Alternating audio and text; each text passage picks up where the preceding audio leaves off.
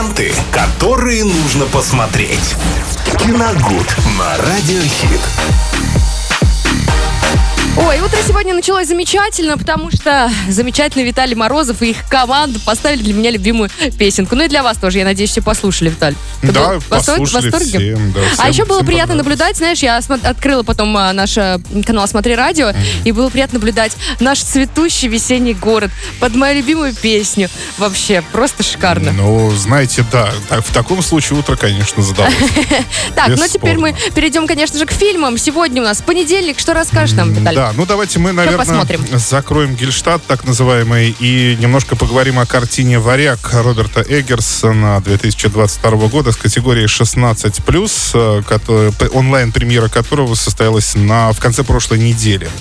Роберт Эггерс, не так давно всколыхнувший давший новое дыхание фильмам ужасов, сняв «Ведьму» и «Маяк», э, теперь э, взялся за ну, такой средневековый артхаусный экшен, давайте его так назовем. Это довольно долгожданная картина, ее ждали критики и зрители, и в итоге она разделила и тех, и других. Первые в восторге, вторые, ну, не очень, так скажем. А Сюжет Так, в фильма... восторге кто? В восторге критики в А, основном. всё, мгм. Зрители пока Почему-то не оценили, да? оценки такие неоднозначные у этой картины. ну, попробуем разобраться, почему.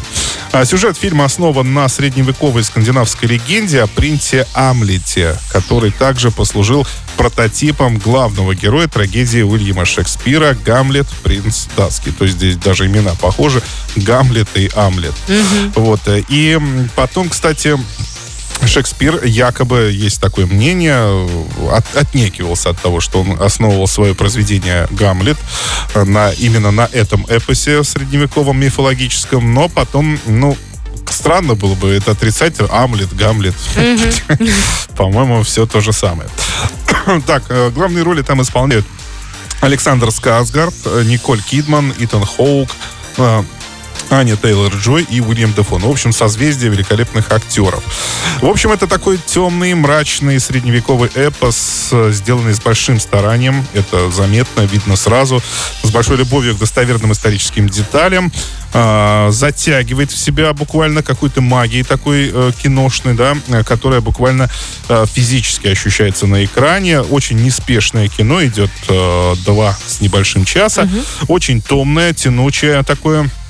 И где-то местами даже, может быть, э, ну, метафорически выражаясь, обжигающая, как лава такая из жерла вулкана. Такой, знаете, она медленно течет, так медленно, но, тем не менее, неотвратимо. И э, получилось, в общем-то, все так абсолютно тестостероново, очень маскулинно. Э, Тестостеронова? Ух ты. да, там Билл, о, Билл, Александр Сказгард, он невероятно накачанный, там, с голым торсом. Так, срочно смотрим. Да, да, выглядит, конечно, впечатляюще, тут ничего Даже не не скажешь. сомневаюсь. Так вот, э, это вот такой маскулинный экшен, но в котором, однако, роль женщин э, становится центральной все-таки. Ну, на мой взгляд, судя по тому, по, по самой картине. То есть э, основные сюжетные такие повороты, они были основаны как раз на роли женщин в этой картине, которые исполнили Аня Тейлор-Джой и Николь Кидман. Но, в принципе, Аня Тейлор-Джой здесь появилась, конечно, не случайно. Ее когда-то в «Ведьме» э, Эдгарс вообще открыл как актрису, и, соответственно, здесь создалось впечатление, как будто он ее вообще просто перетащил из одного фильма в другой. У нее даже одинаковый цвет волос, грим и одежда. Беленькая принципе, такая. Да, у нее все, все то же самое. Такое впечатление, что она просто перешла из э, одного съемочного павильона на другой, хотя между фильмами, да, несколько лет разница, понятно. Кроме того, все это очень масштабно. В фильме очень много воздуха, пространства, натурных съемок, э, невероятные какие-то красивые виды Исландии, там, где это снимался, где снимался этот фильм. Вот. э, И что касается вот э, разделения, да, э, мнения критиков и зрителей, я могу сказать одно. Вот ко всему тому, что я перечислил сейчас, да, это на экране, конечно, выглядит очень красиво. Ну, во-первых, категория 16+. Я бы дал, конечно, 18, потому что ряд сцен там очень жестокие. И, о, серьезно, очень жестокие. И, наверное, возрастной ценз все-таки нужно было сделать повыше, на мой взгляд, опять же. Во-вторых, некоторые сюжетные провалы, особенно в сценарии, которые не заметить даже если вы очень захотите, невозможно. То есть, э, ну, к примеру, просто приведу пример. Это не спойлеры, ничего, просто приведу пример. Ну, нужно найти э, среди рабов, э, среди которых оказался главный герой картины, э, ну, преступника, заговорщика, то есть, который бы спланировал убийство друзей э, главного антагониста. И ну, как, как можно мимо пройти вот огромного метр девяносто роста мужика с бородой и делать вид, что это не он здесь, он здесь ни, ни при чем. То есть это как-то странно.